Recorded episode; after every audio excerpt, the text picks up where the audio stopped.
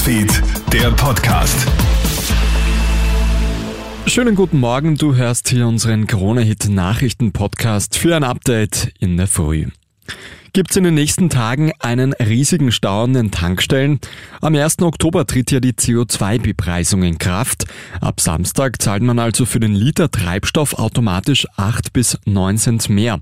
Die Autofahrerclubs rechnen daher in den nächsten Tagen mit einem Ansturm auf die Zapfsäulen. Viele werden nochmals volltanken und wohl auch den einen oder anderen Benzinkanister füllen.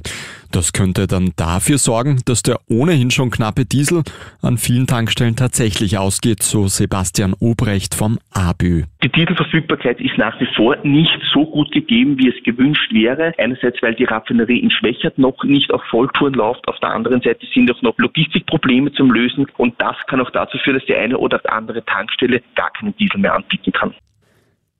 Gleich drei Lecks in nur kurzer Zeit bei den Gaspipelines Nord Stream 1 und Nord Stream 2.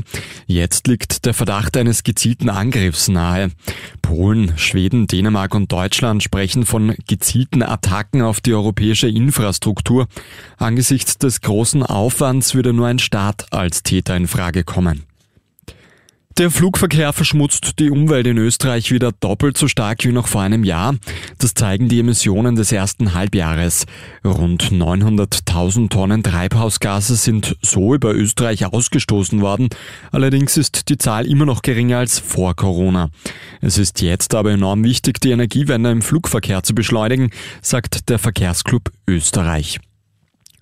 Und dank eines Last-Minute-Tors schafft es Spanien gestern Abend in die Final Four der Nations League. Lange steht es gegen Portugal 0 zu 0. Morata trifft dann aber in Minute 88 und verdrängt Cristiano Ronaldo und Co. noch von der Tabellenspitze.